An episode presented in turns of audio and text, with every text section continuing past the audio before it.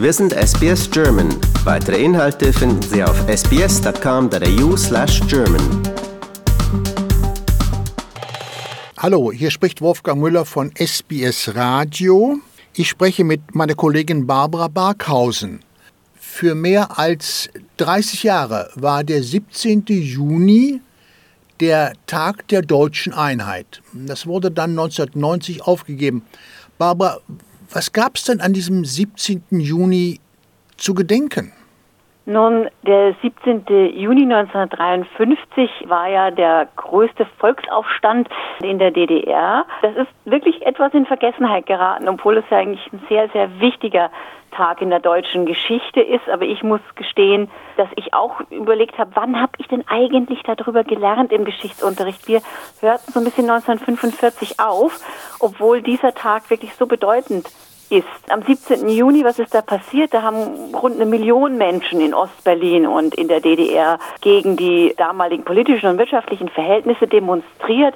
Da waren Parolen gerufen worden wie Kollegen, reit euch ein, wir wollen freie Menschen sein. Also ich habe mir auch historische Aufnahmen von diesem Protest angeschaut. Die Leute waren wirklich, äh, ja, die waren erregt. Das war sehr emotional und man konnte wirklich schon spüren, schon bei den ersten Aufnahmen, dass dieser Protest sich zu einem Volksaufstand wirklich da entwickeln würde. Es wurde die rote Fahne vom Brandenburger Tor gerissen und ich denke, die Leute damals wollten Freiheit, die waren unzufrieden mit den Lebensbedingungen. Es gab Ernährungsengpässe damals, es waren in der äh, DDR kaum Konsumgüter verfügbar. Die Repression, die damals herrschte von Seiten der SED-Führung, von Seiten der Sowjetunion, das war natürlich bei den Leuten alles, kam überhaupt nicht gut an natürlich. Und dann, glaube ich, war die SED-Führung an diesem Tag oder an diesen Tagen auch dann von diesen Demonstrationen komplett überfordert. Die Sowjetunion hat damals mit Härte reagiert und den Ausnahmezustand verhängt, hat eben dann Militär zum Einsatz gebracht und diesen Aufstand relativ brutal niedergeschlagen und rund 50 Menschen kamen auch ums Leben. Man muss ja da mal einen Moment innehalten, denn ein Aufstand in der deutschen Geschichte. Aufstände hat es gar nicht so viel gegeben in Deutschland. Ich glaube, es war Lenin, der mal gesagt hat, wenn die Deutschen einen Aufstand auf einem Bahnsteig planen würden, dann würden sie erst eine Bahnsteigkarte kaufen.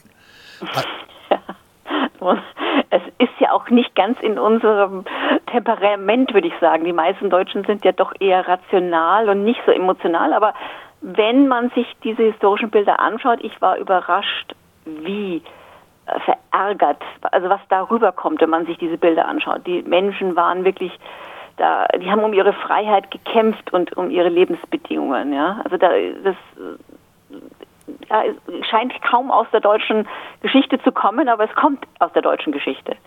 Ja, und Berlin rollten Panzer, nämlich russische T-34-Panzer. Und es war die harte Hand des Kreml, die da zu verspüren war. Ja, ja. Und ich meine, es geht im Prinzip zurück auf diesen zweiten Parteikongress oder diese zweite Parteikonferenz der SED im Juli 1952.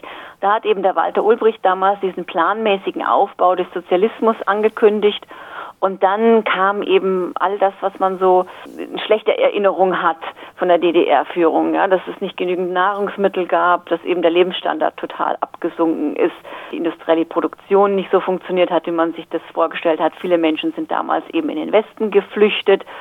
Und im Endeffekt, glaube ich, der Auslöser war dann wirklich, als die SED-Führung auf diese ganze Entwicklung äh, 1953, im Mai 1953, so falsch reagiert hat. Die haben dann diese Arbeitsnormen, also wie viel man arbeiten musste, das war ja festgelegt im Sozialismus, die haben das um über 10 Prozent erhöht, haben aber die Löhne nicht erhöht und das war dann eben so ein bisschen äh, der Auslöser. Ja. Das war einfach zu viel Tropfen auf den heißen Stein sozusagen, der dann ausreichte.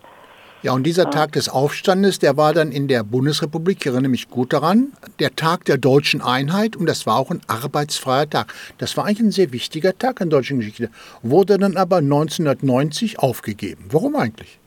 Im Prinzip hätte ja damals das passieren können, was 1990 passiert ist. Wenn die Sowjetunion nicht eingegriffen hätte, ja, wenn die nicht mit brutaler Gewalt da reingegangen wären, diesen Aufstand niedergeschlagen hätten, dann wäre das ja wahrscheinlich schon das Ende der DDR gewesen. Äh, Im Prinzip, was dann 1990 geschafft worden ist mit friedlichen Demonstrationen, das wurde halt damals im Prinzip kaputt gemacht. Ja. Und dann hat natürlich irgendwo diese friedliche Demonstration, die letztendlich zur Einheit tatsächlich geführt hat, ein Jahr später, 1990, dann hat man eben diesen 3. Oktober 1990 zum Feiertag gemacht. Und irgendwie ist dadurch tatsächlich dieser 17. Juni in Vergessenheit geraten, was irgendwo auch äh, traurig ist, weil das doch wirklich ein, ein einschneidender Tag in der deutschen Geschichte war. Lust auf weitere Interviews und Geschichten? Uns gibt's auf allen großen Podcast-Plattformen wie Apple, Google und Spotify.